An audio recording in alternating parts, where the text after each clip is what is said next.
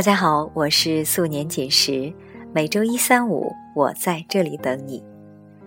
今天在素年锦时私人电台听友群里闲聊，一个也在做电台的好友打趣我说：“单打独斗总是干不过团伙。”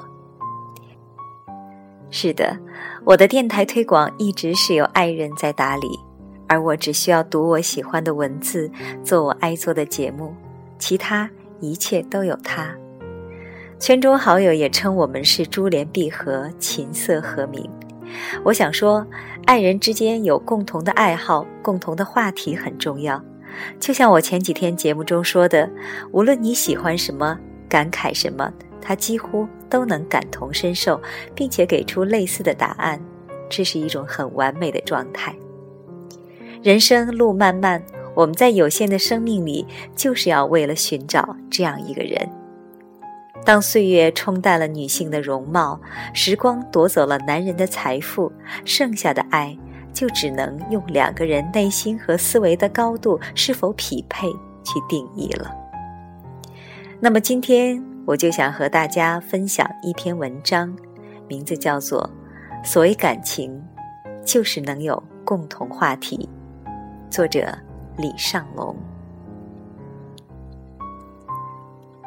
二零一零年，我第一次组队去拍戏，作品名字叫《在路上》。在选演员的过程中，我认识了一个非常漂亮的女孩子小玉。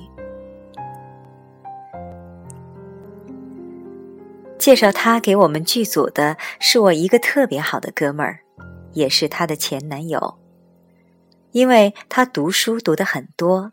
看起来很知性，所以试镜结束后，我们一起去喝咖啡，聊聊剧本的角色。最后聊到了我们共同认识的那个男孩。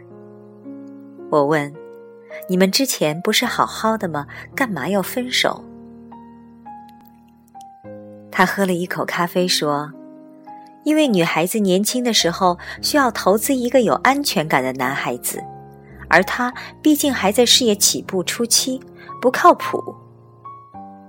我说：“为什么不愿意相信他能够成就一番事业呢？”我愿意相信，可是我只有这么几年的青春，在最好的年岁里面，还是赌一个靠谱的人吧。我说：“什么叫靠谱呢？至少有点钱，有车有房子吧。”这些重要吗？不重要吗？我说，和感情比起来，不是那么重要。他呵呵笑道：“你还小。”我笑了一下说：“大叔可以吗？”我反正不抵触。我叹了一口气，感叹了一下。的确，我总是会觉得现在的男孩子很不容易。他们不仅要和官二代、富二代争夺资源，还要跟爸妈那个年龄段的争夺。最可怕的是，有时候还要跟女人争。我弱弱的问了一句：“你这样太现实，会幸福吗？”他说。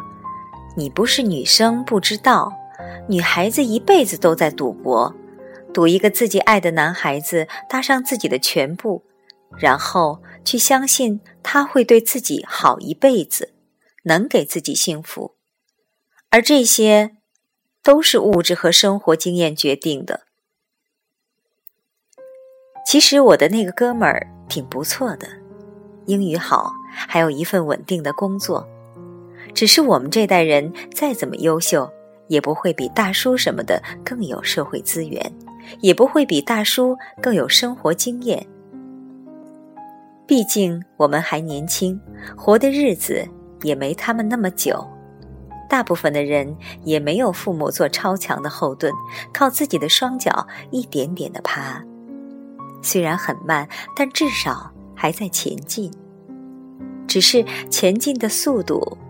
怎么也赶不上这个城市的房价。聊完后，我默默的改我的剧本去了。一段时间后，我知道她恋爱了，并且很快的和他住在了一起。找的男朋友十分有钱，家里是被拆迁的，呼风唤雨的背景正合他意。偶尔见他面的时候，我跟他开玩笑说：“好在不是大叔。”他也笑笑说：“好在还不错。”接下来的日子，我继续拍我的电影，上我的课，而他也在幸福中过着日子。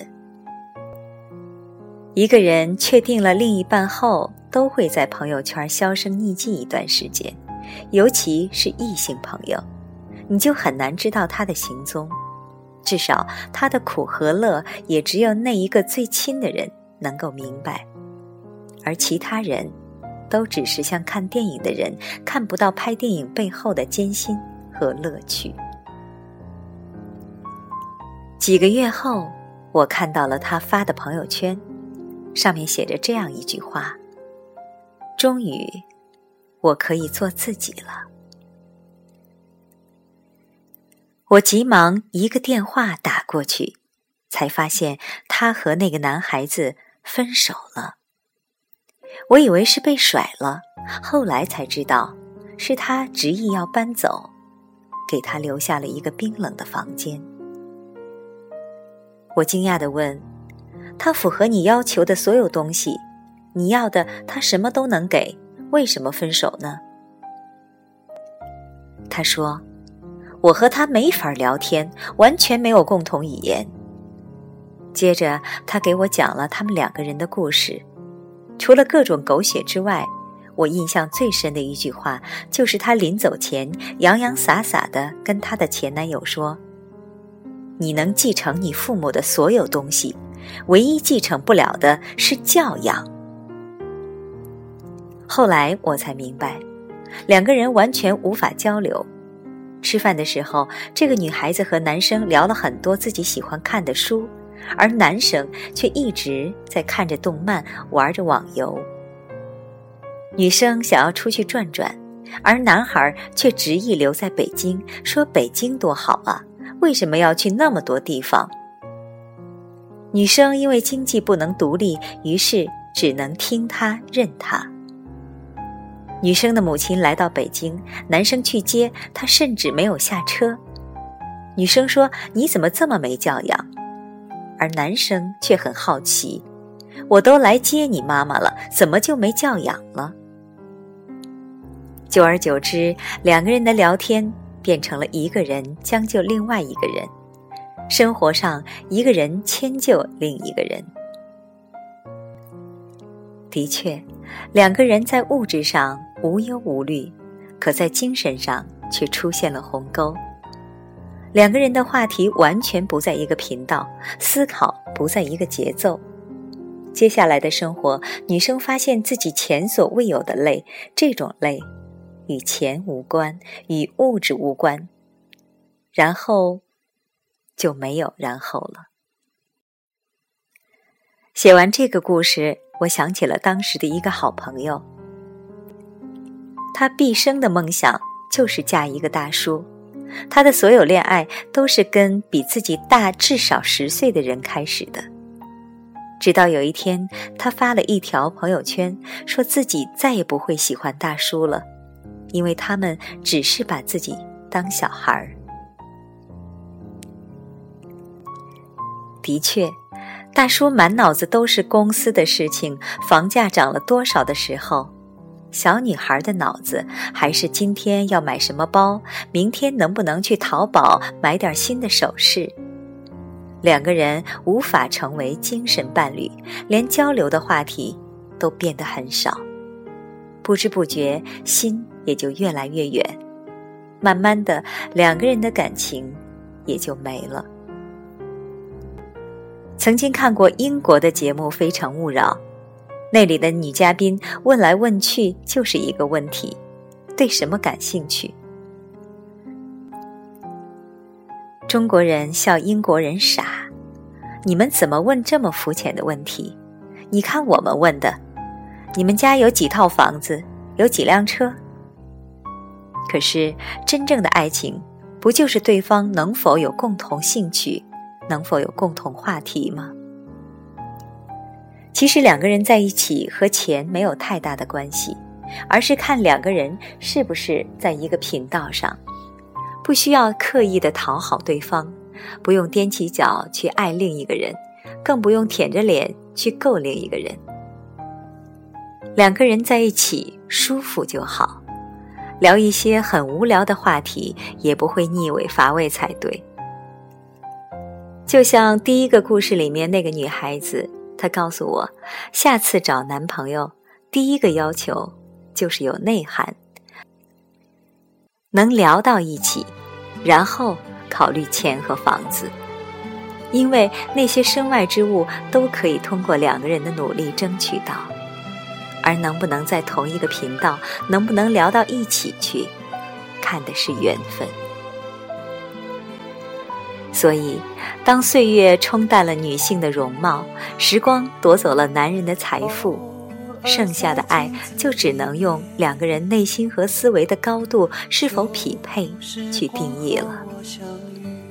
当两个人都白发苍苍，在公园的躺椅上坐着，那个时候一切浮夸褪去，繁华和浮躁消失。老太太说：“看。”那有一只鸽子，老大爷看看天，安静地说：“是啊，它们白的就像云彩一样，快去喂喂它们吧。”是仓皇的一转眼，他手中的口琴唱的歌，换。心贪玩的耳朵，爱是手中捧的红苹果。那年夏天，他微笑着不说。